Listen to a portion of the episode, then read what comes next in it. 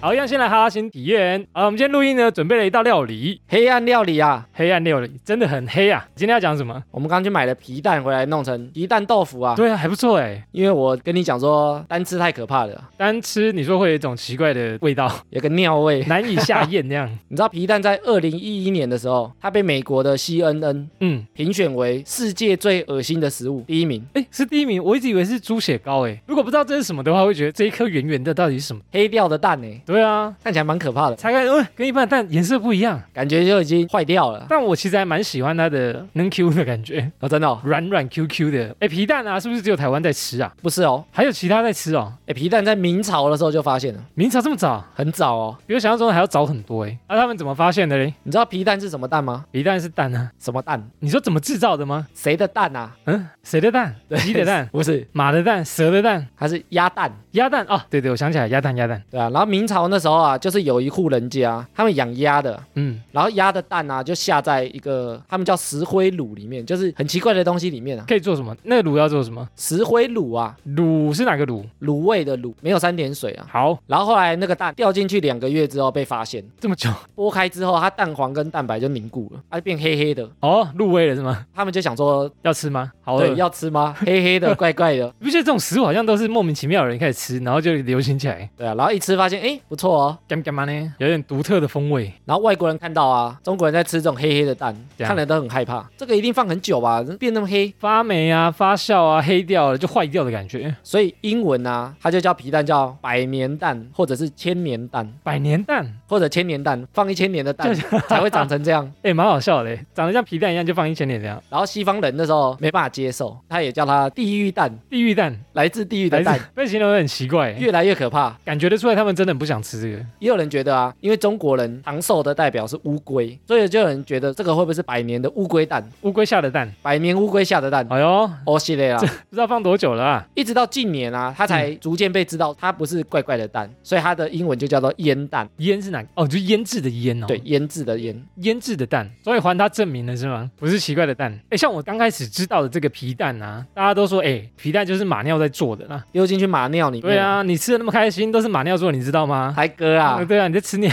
欸，所以啊，真的皮蛋是不是都用马尿泡的？其实不是，这是误 传，哦搞不好有几颗是真的欸，没有啦。混在里面有没有？皮蛋有三种做法，对，第一种就是最传统的，它把石灰、草木灰、苏打，就是一些碱性的东西，嗯哼，然后把它用成疙疙的泥状的东西，哥哥哦，疙疙 不是那个啦，它把它用成泥状，哦有点像敷面膜一样敷在蛋上面。酷，包覆住这样，包覆住，因为它黏黏的嘛，所以它会用一些米糠粘在皮蛋外面。有点像以前去传统杂货店啊，然后你去选蛋的时候，它会蛋上面都会沾很多那种有点像米壳的东西，对不对？对对对，所以它全部被那个东西给裹住了。这种就有点像敷面膜的方式，哦它叫做涂敷法。屠夫，屠夫是砍头那个屠夫，不是啊，涂一层东西，然后去敷这个蛋。然后第二种啊，叫做浸渍法，用强碱做成一个溶剂，然后把蛋泡进去。进不去但是那个不是马尿，哦它是用是调制出来的东西，人尿， 不是七啊、七四九天， 它是强碱跟盐巴调出来的。好像都是碱性的哈。那第三种就是混合法，就是前面两种把它混合起哎来，呦，先去浸泡之后再拿出来敷上一层膜，然后再把它保存起来，这个最耗工哎、最费工哦。它就混合的。哦，那一般呢、都是这三种，所以没有马尿吗？没有啊，皮蛋啊，它敷久了之后，对，它的氨基酸好熟悉啊，听过好多次。氨基酸分解出氨呐、安就是 ammonia，对，所以它闻起来有点尿味，对，就是那个味道啊。所以有人就说你这个闻起来有尿味，吃的这么开心，就是尿做成的啊，你还吃这么爽，其实不是啊。所以会被误导就对了啦。然后它在做的过程中啊，它会加一些重金属，让它制作比较稳，你说要边放重金属摇滚乐那种，让它嗨一点那样，不是是那种放一些重金属，它的制成会比较稳定，这样我们不就吃到重金属了吗？所以它都有一些标章标准啊，你不能放太多，哦它都有政府规范。所以有些人说吃皮蛋你会吃到很多重金属，嗯嗯嗯，其实如果是合格的蛋厂，它都有一些标准在。就在那个安全范围值之内这样。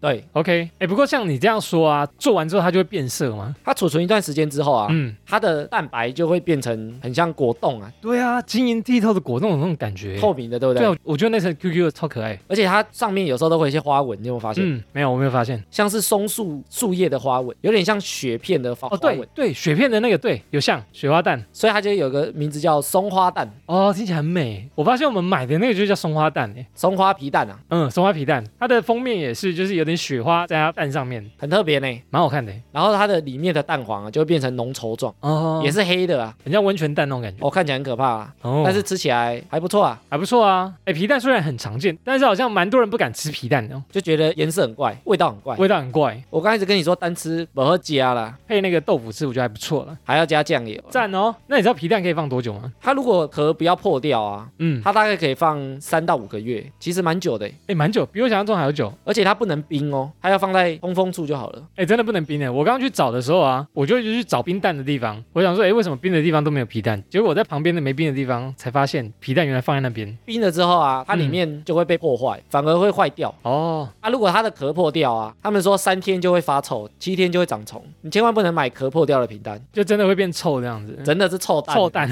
哎，瑞克，你有知道为什么叫皮蛋吗？我不知道，我一直在等你讲哎、刚刚不是讲说嗯以前最传统的做法，在外面敷一层泥，然后用米糠把它包起来，米糠啊，丢米糠，有点像穿衣服一样啊，在外面嗯包一层啊，所以它就看起来啊有点像包一层皮的蛋，所以就叫做包皮蛋，不是这个， 多一个字啊，省略啦，就叫皮蛋啦。对啦，比较好听啊。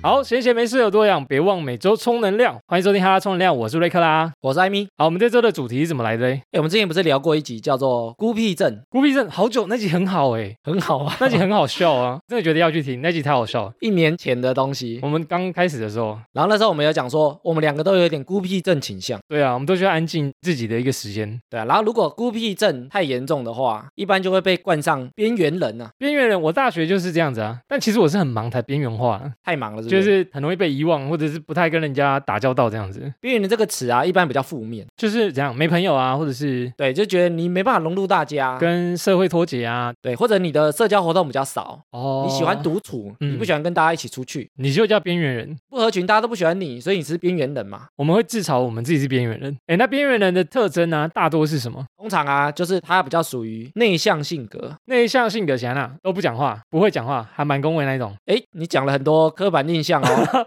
我景还蛮恭维，所以我是内向的人呢、哎，其实内向性格啊，近几年很流行呢，内向性格的怎么说？因为最近很多书啊、很多演讲啊，大家都在宣扬这种内向性格厉害的地方。都在探讨哦。美国有个教授啊，他在十年前的时候问全班同学说：“你们有几个人是觉得自己是内向性格的，请举手。你说那个班上有多少人？” 两百个人，哇，这么多，大概有一百个人举手，他说很少，他说大概只有十趴而已。真假？比我想象中少哎。十年前呐、啊我以为大家都会觉得自己是内向的人呢、以前呢、大家可能会觉得自己是内向，但是不敢讲，会觉得内向性格很容易被排挤，嗯或者觉得你就是边缘人，你就是没朋友，就是不会讲话。诶以前好像都教大家要成为一个阳光的人，要开朗的人，你要会讲话。对啊，你要跟大家打招呼，哦对，你要跟大家玩在一块，对，有礼貌所以大家都不敢举手。也是哦。他说到最近啊，问说有没有人觉得自己是内向性格，哟，我一定举手，我可能也会举手。我们可能都会举手。对啊，他说已经超过三分之一会举手。哇哦，成长的很快速诶，不过他就想啊，是内向的人变多了吗？是吗？其实不是啊，只是敢举手的人变多了，他们更愿意承认自己是内向。嗯，脱下那个包袱了啊。然后那个教授就问大家，哎，为什么大家会愿意承认？其实内向性格有一本非常有名的书啊，你为什么那么内向？不是苏珊的书，你说苏珊出的书，对，他就叫苏珊 Ken，我好像听过这个人的名字。他那本书叫做《安静就是力量》，哇，我听过这个名字。哎呦，非常有名哦。而且他最有名的、啊，他去佩德的演讲《内向者的力量》，主要是说内向者其实是有用的。对，他就说他是一个内向者。嗯，为什么内向者在这个社会上有他独特的优势，或者是独特的存在？属于内向者的优势这样子。对他觉得大家以往啊，都把内向者看得很负面，哦，就你不应该这么内向，你要勇敢讲话啊，勇敢发表你的意见啊。然后导致内向者怎样压力很大、啊，我不敢面对我自己，我就是要包装成另外一个我。就是我要硬要去社交啊，对啊，我硬要出门啊。这才是人，像我们两个其实有聊过这个话题，有吗？私下啦，哦，请说。好，就是我们两个都觉得自己偏内向性格，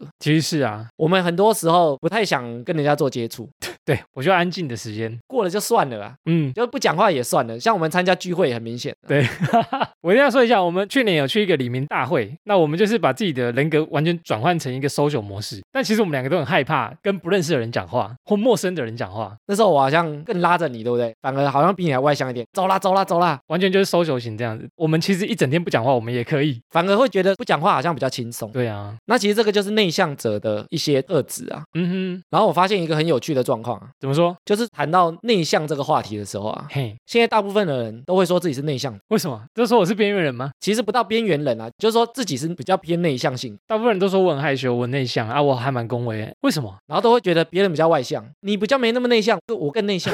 我更内向了，我可以三天不出门啊！我来，我来，我我一个礼拜可以不用出门大部分的人其实都觉得别人比较外向，哦，真的、哦。我自己是内向，嗯嗯嗯，为什么会做个转变呢？所以我们今天就来讨论这件事情。也许聊一聊，你发现说，诶，我原来是内向性格的人，哦，你说听众听一听就觉得啊，天哪，原来我是边缘人，呃不是，原来我是内向的人。有没有什么方式可以判断我是内向性格还是外向性格的人啊？诶，有哦，请说。有一个问答题啊，讲说如果你去参加一个很多人的聚会，你要跟人家 social，像我们去参加那种大型的会议，哦，心理测验，心理测验，不是心理测验，不是这样， 它真是实一个测状验。况题，啊，状况剧，状况就剧，像我们去参加那个李明大会，是好几桌嘛，几百个人呢、哇，很多，真的很多啊。那我们回家之后啊，如果需要安静充电一段时间，嗯那你大概就是内向，我是啊，我就要待到电脑前面做我自己的事一段时间，就很累嘛，很累，或者是觉得说啊还要续通啊干嘛，我就不想去了，我想回家了。我要回家充电、回电那样子。如果你觉得参加这种很大型聚会，哦，精神耗落很大，嗯你，回家可能要安静独自的休息一段时间，充电一下。对，那你大概就是内向者，哦，哎，这很简单诶，很简单判断了。对、啊、那你如果很喜欢参加这种多人的嗯互动、或者是游玩，你会觉得特别开心，有充电的感觉，出去玩才有充电的感觉，哦，这个就是你可以充电，对，那你比较偏外向者。向。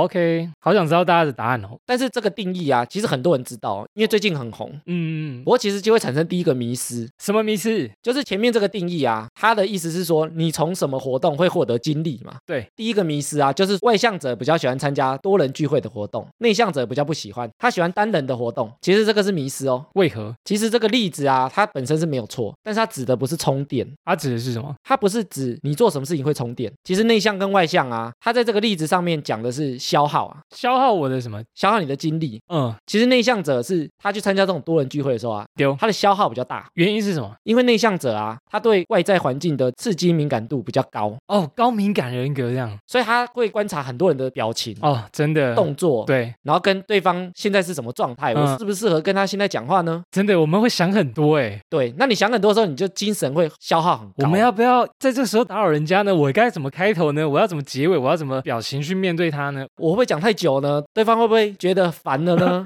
我要把时间抓好。哦，那因为他对环境比较敏感，是所以他在参加多人聚会的时候对消耗就会很高，哦，所以他才需要回家充电。难怪我会这么累。所以他不是不喜欢去哦，而是你去完之后消耗很高。嗯哼哼哼，那比较外向性格的人，他对环境的刺激度比较低，哎，那比较低表现出来会怎样？就是他们觉得聊天大家都朋友啊，讲什么都没关系，这样对啊，你聊什么啊，我就跟你聊 啊，都 OK，就不会想太多，对他不会想太多。直来直往的聊这样子。因为有些人就是这样嘛，他就是在任何场合，我跟你虽然不认识，他就很容易打成一片啊，我也不管你现在是什么身份啊，甚至你有没有男朋友、女朋友我都不管，哇哦，就很像炒热气氛的那一种人。他也会累哦，只是说这样的过程他消耗的比较少。了解，所以这时候就会产生内向性格跟外向性格啊，它会有一些差异啊。比如说外向性格的人，他们动作就比较快，他就有可能会没有察觉到别人的心思哦或者别人的表情。就很常变啊，我就比较直啦，所以没有注意到这样，对啊然，后说错话或者是做错事、做错判断或者话讲太快，啊，得罪人或者是伤到人，大部分有可能是从这种角色来，比较明显就是行动派啊，行动派做什么做了再说啊，哦，先做对再先说做啊再说。不用想那么多啦。所以内向者啊，他对刺激的敏感度比较高嘛，嘿，所以他们一般来讲啊，动作比较慢，他们需要收集环境很多资讯之后，他才敢动作。对，像我到一个陌生的场合，我都会先观察，就哎这这里有谁，就看起来谁好聊，谁不好聊，我应该先去接近谁，对啊，会想很多嘛，收集好资讯再行动。通常比较被动，但是他通常会先规划好，嗯，嗯嗯所以他通常计划也比较周全。哦，所以他出错的几率可能比较小，但是动作比较慢，也许机会就错过了。有时候会被嫌动作太慢，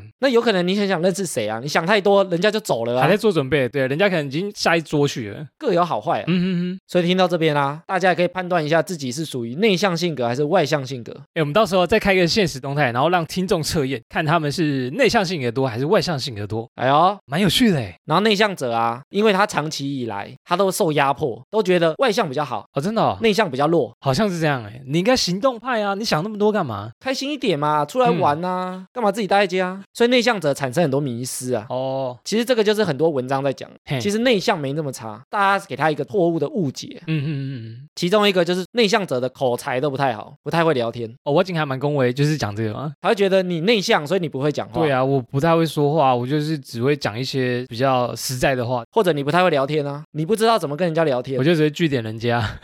但其实表达能力的好跟坏啊，跟性格无关，哦，真的哦、跟什么有关？跟训练有关，训练你的逻辑性跟你的谈话技巧，还有你的话题广度啊深度，经验经验。对啊，所以口才其实是可以训练，它跟性格无关。哦，你看，像我们两个啊，这样，我们都说我们自己是内向性格的人嘛，对啊，很多人都说你们怎么可能内向性格的怎么人？可能艾米这么会讲讲那么多东西？对啊，通常录节目的时候可以讲很多嘛，但是你看，像我们参加聚会的时候，我通常都是先观察。我们那天不是去参加那个，创作者座谈啊，对啊，那我也是先观察，我不敢先发言呢。真的，但是我反而先发言呢、我嗯对啊先跟大家打好关系啊，不过也是默默观察、收集资讯，但是你看，像私下大家讨论的时候，噼里啪啦一直讲，我们都在旁边安静呢、变成我开始在讲了。我们都先看大家怎么讲，我们在发言这样。对啊，哦，我不敢第一个开炮啊。。对对对，那你看那天就是有些人的性格，他就觉得我第一个来，我先讲没关系，我来，我先讲。那他通常不比较不会是内向。真的欸，你看，像我们有不会讲话吗？我们好像又不是口条很差，我们只是要想一下，可以出击了，我们就出击这样。对，所以口才好不好跟你是内向外向不太有关联，嗯嗯嗯，跟破冰的速度比较有关破，冰的速度好，所以不要觉得内向者不会聊天。其实搞不好聊起来也是很厉害的。第二个迷失就是。嗯，很多人会觉得内向者就很害怕演讲，不敢上台表演。你只要不敢上台，你就内向者。你敢上来表演吗？我敢，但是我要做准备。哦我也是诶，其实我很害怕上台演讲表演，就是这么多人只看着我的时候，我很害怕那个场合。对啊，但是你看我们敢不敢站上去？也敢啊，我要做好准备，我真的要做好准备。对啊。你看我像我每个六日很常开会啊，哦，你说都要跟一群年长老啊者，啦， 跟一群比较年长者在那边座谈会这样子， 台下通常都三四十个人，我还是要讲啊。全部人都在看你呢。那、你看，像我去参加那个讲座，我也要上台简报给大家看呢、哦，对对，那我也是觉得自己内向啊，但我不是不敢上台，而是我需要做比较多的准备，我才敢踏上去。对啊，不然我们会觉得很害怕、很慌张，就然后、那接下来我要讲什么，不知所措。对啊，那你像那个苏珊讲说内向者的力量的那个，嗯嗯，她也觉得她是非常极端的内向者啊啊、。真的、哦、但是你看她在那个 TED 的演讲，是，她现在已经变成一个演说家了，因为那段演讲非常的红，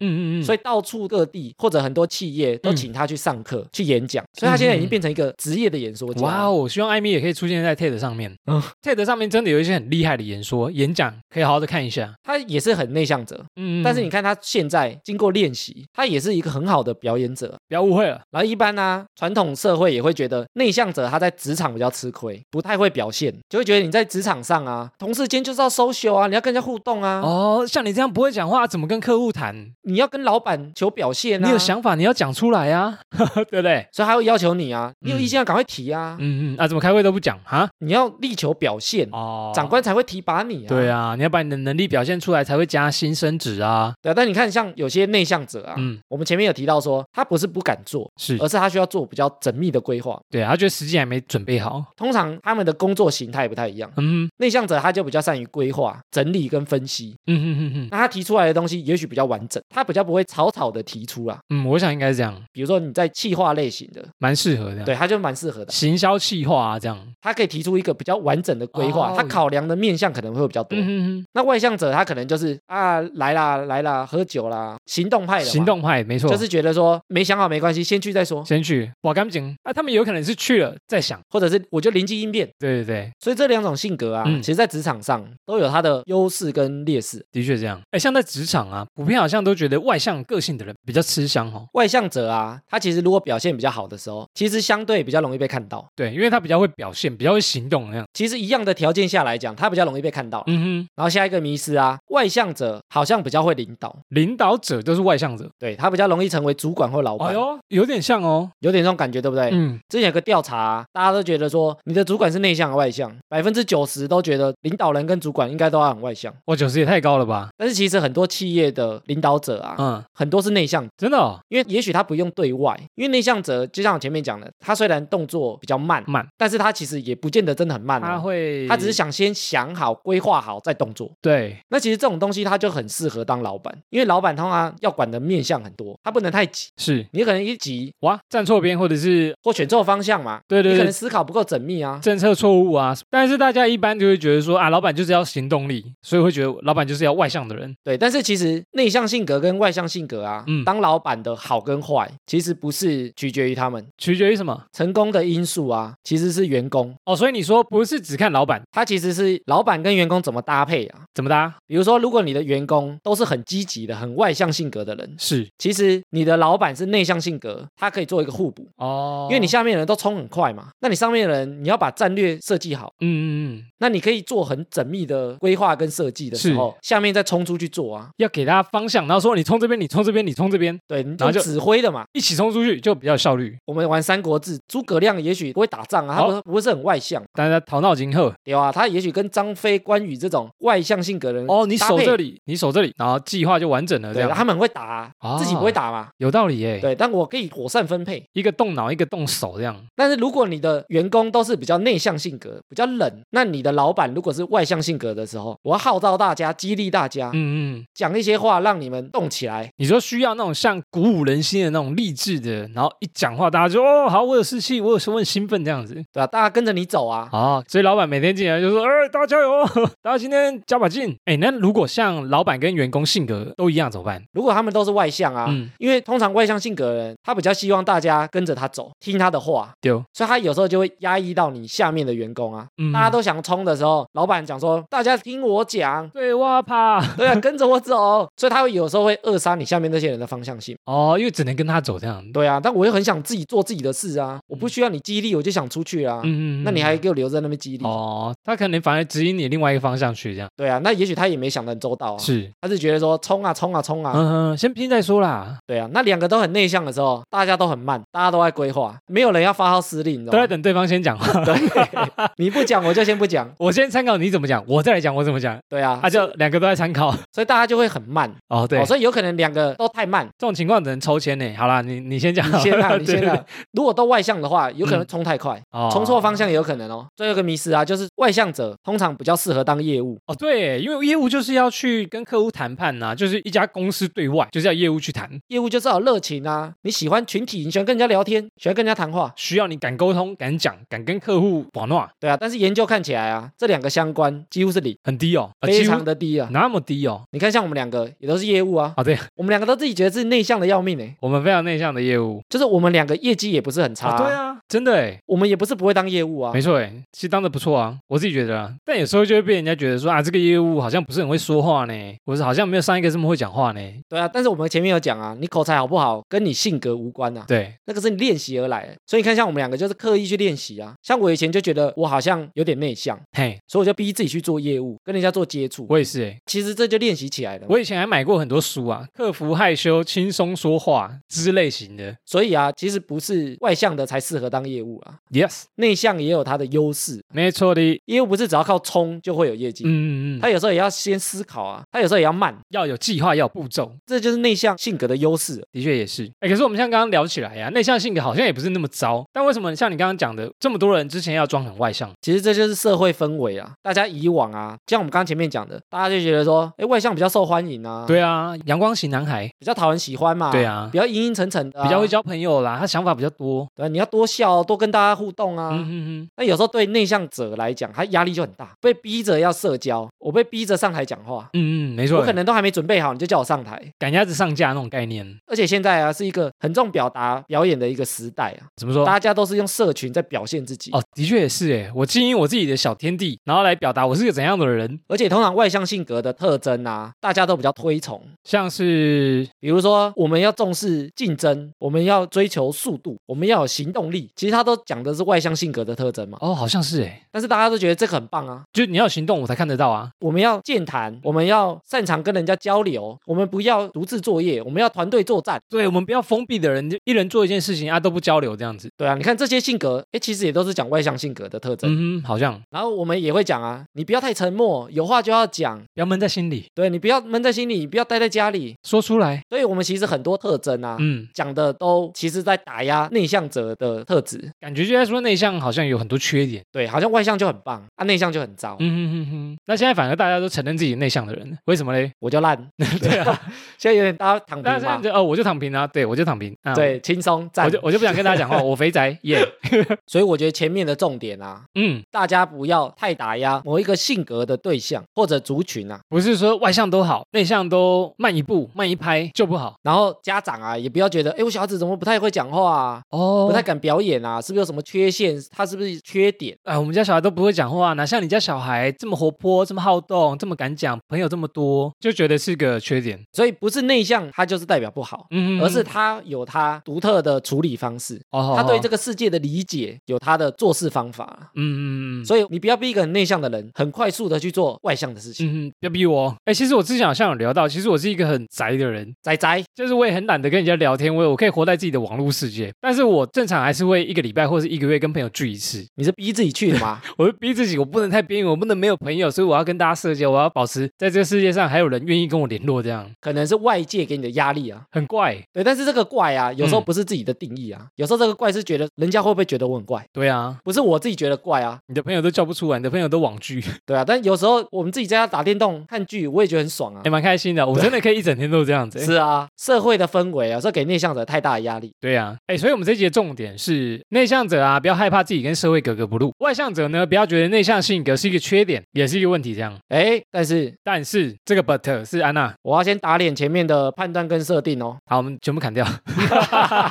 可能有些人觉得说，哎，我听完之后发现原来我是内向者，对啊，一定很多。或者听完之后发现原来我是外向者。其实我们大部分的人啊，嗯，不要忘了还有一个叫做双向者，双重人格不是？双向是怎样？其实有些心理学家讲啊，请说。没有极端的内向者或没有极端的外向，其实大家都是双向者，有时候可以内向，有时候可以外向，可动可进，可进也可动，那只是说你如何去做切换而已。所以这件事情不是残酷二选一，我就是完全内向，这个人就是完全外向，他二十四小时都这么外向，对，其实根本就不是哦。他不需要休息，所以这一集啊，其实我们不是要讲说内向者比较棒，还是外向者比较棒，棒棒棒，其实大家都可以切换跟学习。都可以切换跟学习哦，没有完全极端的那个性格，所以我们前面讲的那些啊，嗯，这不是一个什么心理测验啊，测出来你是什么人，你就是那个性格的人啊。我就是要成为我之前都思考过在行动的人，或者是我成为我就是行动优先的人，你不是外向性格，嗯你就不能做缜密的规划啊。你也不是内向性格，你就非常慢啊。嗯你也可以赶快想一想，赶快出击啊！也是，我搞不好先想好，但我隔天到那个场我就先出击也可以，对啊，所以这个是大家可以去做切换的。哦吼，那我觉得这一集最大的帮助啊，请说，所以我们太常陷入这种二选一的困境啊，好像我选了一边，另外一边就不能有。诶，不能吗？我有内向特质，我就不能外向，哦，所以我可以全都要，全都要啊。我我一下内向一下外向，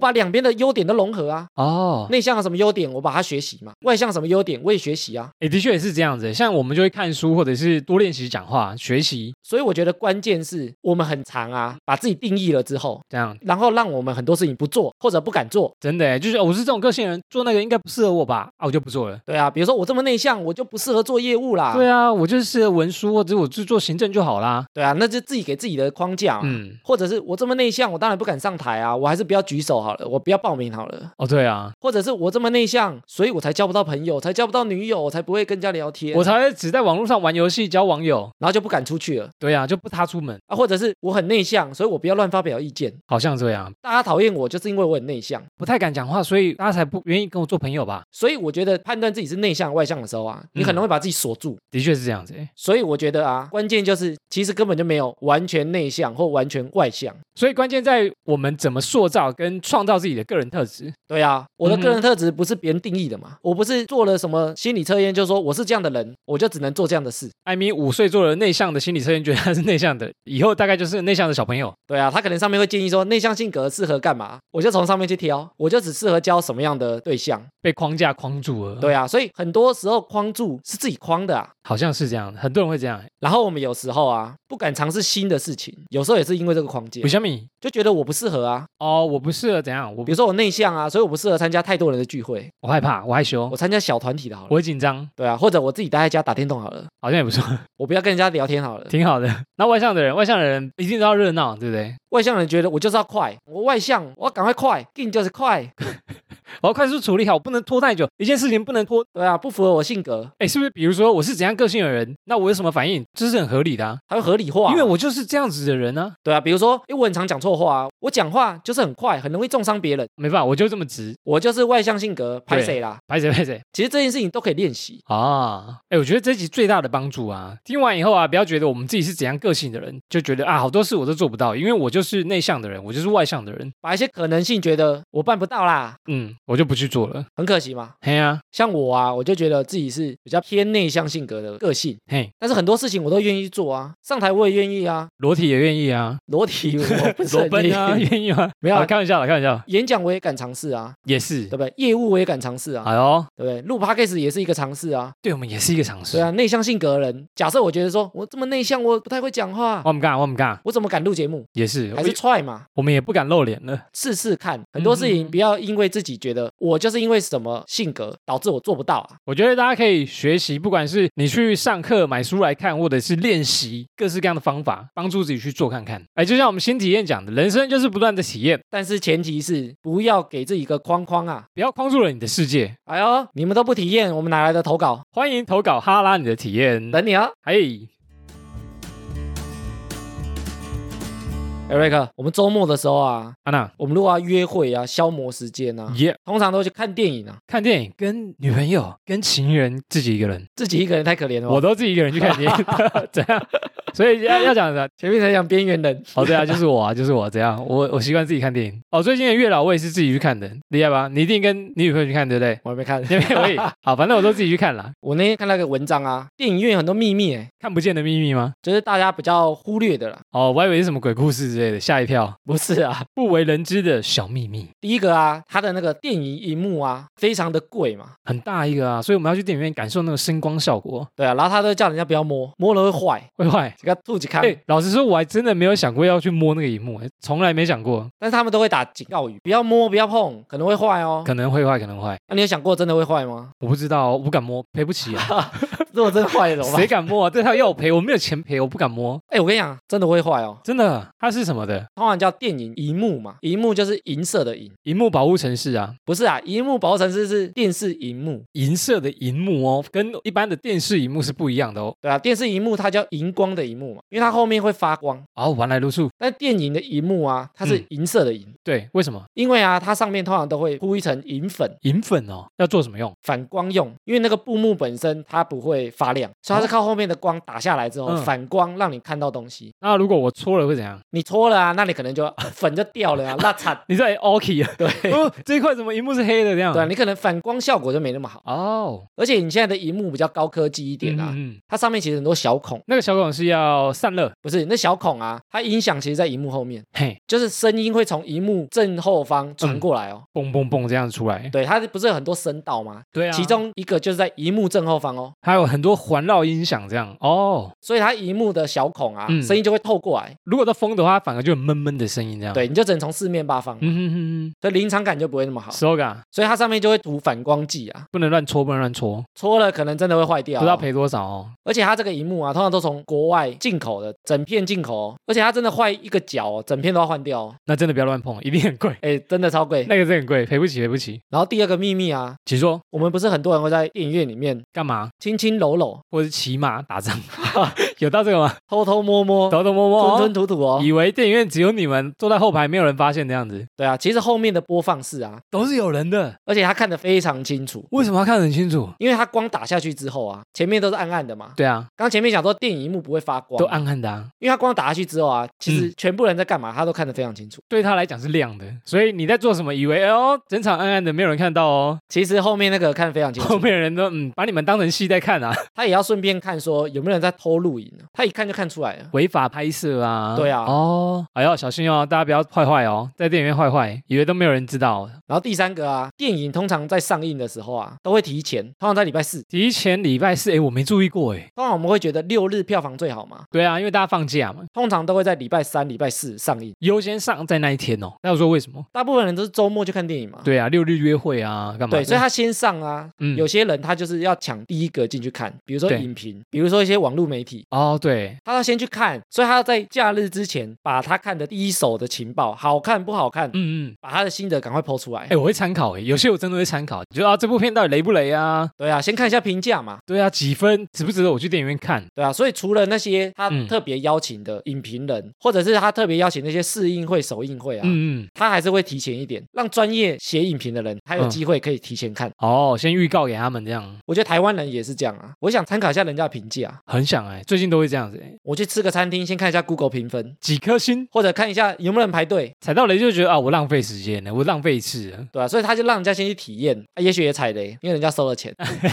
哎呦，这件收了五千，写好看一点这样。对啊。不过所以他都会提前上映、啊，嗯，所以你会发现很多电影上映的时间呢、啊，其实不是六日开始。好，下次电影上映的时候，我就来看一下是不是平日上映。然后下一个秘密啊，嗯就是有时候它显示客满的时候，结果但是电影快要播的时候却有位置哦。哎呦，搞不好真的客满哦，做的一些你看不到的。 不是啊，他、为什么要这样？因为电影院啊，嗯它其实会保留位置给一些身心障碍人士，哦，真的哦，它有一些权益啊，比嗯如说它会可能留五个、十个位置，是假设他们有需要的话，他们可以第一手卖它。比如说第一排，哦，第一排我们真的不会去做啊。你有做过很前面的排数吗？我有做过、哦，那个头会晕呢、就你你要很仰仰望着一幕这样。哎，但是有个小秘诀哦，请说，有些影厅秀差啦，差 太，呃，不能讲 好就是有些影厅它叫落地荧幕。是，落地荧幕的意思就是它的厅比较小，嗯嗯，所以它的荧幕呢，第一排对过去，它跟荧幕是平行的。哦，我知道那一厅，我知道那一厅，我看很多小厅的都是这样子，那那种你坐第一排就不会怎样。但是一般比较大厅的那种，比较大厅，你前面它因为它不是落地的，对，就荧幕超大，站比较上面的那一种，第一排就要抬头，就会很酸，很酸啊。我也是看过，我真的很晕啊。对吧、所以如果有些厅比较小的啊，嗯，你可以问他说：“这是落地影厅吗？”假哎设呦落地影厅坐前两排都不会有事。是哦是哦，那我要第一排。好的哦，所以说第一排会保留给身障人士这样。如果他快开始的时候啊，嗯，你那时候才去买，他就可以卖你啊。哦哦哦，所以有时候候客满的时候，你还问他一下有没有保留位，可以卖我，哦，快开卖前才会卖你这样。对啊，因为他觉得可能没有这个需求了。哦，快晚到的朋友可以试看看哦。然后最后一个啊，就是影厅的椅子通常都红色的，哎，好像是哎，大部分都是哎，你有想过为什么吗？比较耐脏啊，就是黑掉比较看不出来。哎呦，聪明吧？中哦，不对哦。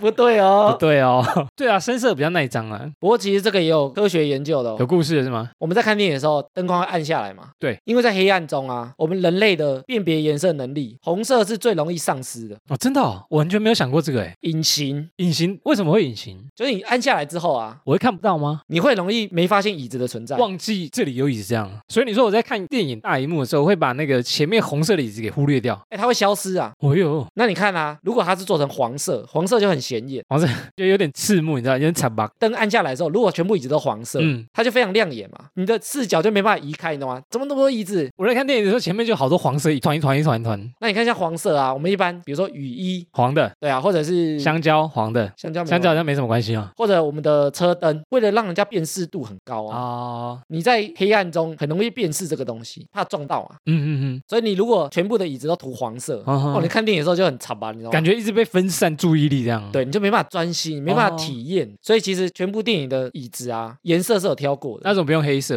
因为也许按下来之后啊，你会连椅子都看不到， 撞来 撞去，哎呀哎呀哎呀，哎有根本道找理不到哦位置哦。有道理诶，因为有时候很暗的时候，你太晚进去，你就要找椅子在哪里，哎至少对还啊分辨一点点颜色嘛，颜色啊。哦就你不看荧幕的时候，你红色也许看得出来啦，还看得到，黑色完全哎呦到底在哪？就摸的，你知对道 啊吗，他摸。 哦到人家的腿。我哎，不错不 错，了解了解，小科普，所以下次啊，大家去电影院看电影的时候啊，嗯，也可以观察这些秘密哦。记得不要做坏事哦，后面有人在看哦。好，接下来听众回复留言，我们这次收到了总共十瓶的能量饮料赞助，来自四位不同的朋友。哦耶！首先第一位他有留言哦，他说我是瑶瑶儿，喜欢瑞克声音，喜欢艾米的说话方式，给予回馈，让你们继续加油，继续带给我们好的能量，爱你们哦，赞啦！好，下面一位呢是小刘，还有留言给我们，他说好节目，对话内容有趣又正向，第一次听就爱上哦，会推荐给身边的朋友，赞赞赞！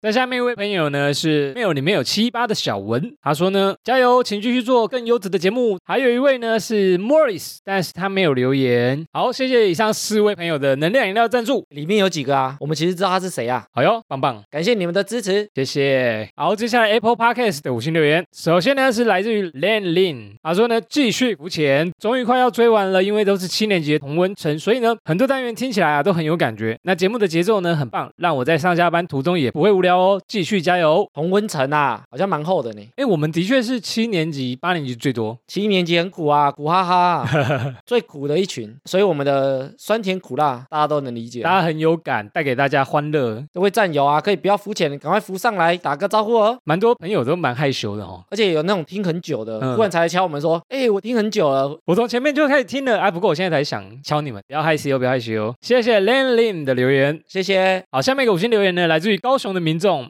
他说他上次手残，然后留到四星，现在改五星留言，马上回来改。哎，很有心啊，他真的有把节目听完啊，太感谢你了，太棒了，改回来真太开心了，感谢你帮我们多加一颗星，也可以来跟我们打招呼。我们有看到你哦，谢谢。谢谢。好，下面一个五星留言呢，来自于台中的闪闪，他说：“嗨，我是前几天新入坑的听众，其实呢早就收藏你们的节目，却一直还没有点开收听哦，因为曾经听过男性主持人的声音，音频太低沉，收听起来不舒服，所以呢我会先挑女性主持人的节目。但前几天没考虑太多，直接点开你们节目，既然连续听了二十集都没有停过，哎，还开始想了解你们是什么星座、什么个性，怎么可以这么会聊？有些主题呢蛮有感觉的，像是卓别林那一集啊，刚好符合我最近的心境，有点低落的时候可以鼓励自己，不要再继续延续悲伤的情绪了。我会继续追踪你们的，毕竟已经入坑了，哈哈。哎，他一开始还没听过的时候啊，嗯，就帮我们收藏了，太棒了被图片吸引了啊。哦，很多人是这样哎，然后因为他是新入坑啊，所以其实他里面讲到很多事情，我们什么个性、什么星座、为什么这么会聊，我们好像藏在很多集里面哦。Q&A 也有回答过哦，不管是听众留言或者是单集主题，还有你的体验，我们分散在各个话题。所以要听完哦， Yeah，谢谢闪闪喜欢我们的声音，那看来有些主题也对你蛮有帮助的，很棒哦，艾米觉得很开心。谢谢。下面一个五星留言呢，来自于 JPAE，他 E 说呢，运动时必听哈拉充能量，没有了，最近蛮多人运动在听呢，真的哈、。有听众给我们回馈啊，有人说他在跑步听，有人说他在健身听，或者他在爬山哇，大家都很健康哎哦，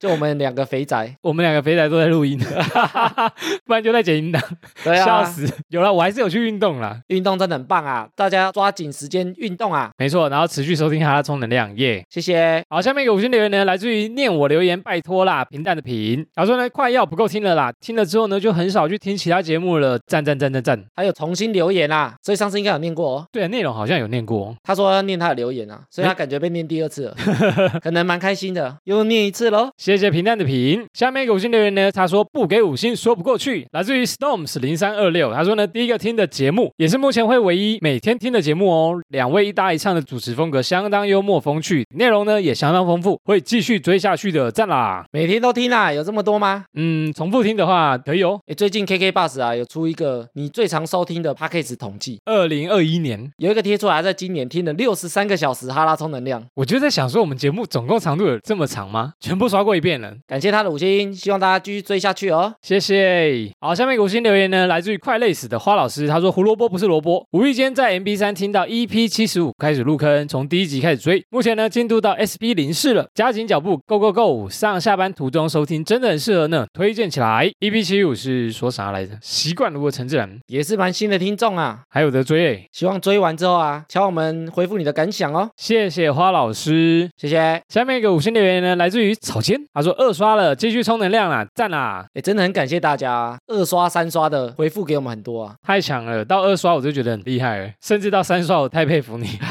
真的，感谢大家的支持啊。谢谢草间。好，下面一个五星留言呢，来自于胖胖细胞，胖胖细胞说，哈哈哈好期待我的留言可以被念到、哦，听这么多 podcast，第一次留言就给充能量，真的是又哈拉又有能量诶。每天上班呢，从新庄骑到三峡，就只想听充能量，现在努力往前追，内容真的很丰富，有很多小知识还蛮实用的呢，每天听充能量，每天充满能量哦。哎呦，最后这个金句是不是给他 copy 来用啊？各位，新庄骑到三峡啊远吗？我们觉得蛮远的啦，我猜他要骑四十分钟跑不掉。不用啦，不用吗？不慢用慢骑的话，就边骑边看风景啊，四十分钟刚好听一集啊。刚好听一集，差不多。哎，蛮适合听 podcast 的诶。感谢胖胖细胞哦留言，我们念到了哦。好的，下面一个五星留言呢，来自于六五零七，标题“直心直受”的好节目哦。最初只是好奇哈拉能聊些什么，一听之后呢，还真的有内容，质量很高，主要啊很贴近生活，反映时下社会林林总总。另外呢，有些主题突然的梗，让我更能与年轻人聊天，不会一直被嫌平行时空、花狐被白眼打背。超赞的节目内容，默契与节奏感，就这样断的很突然，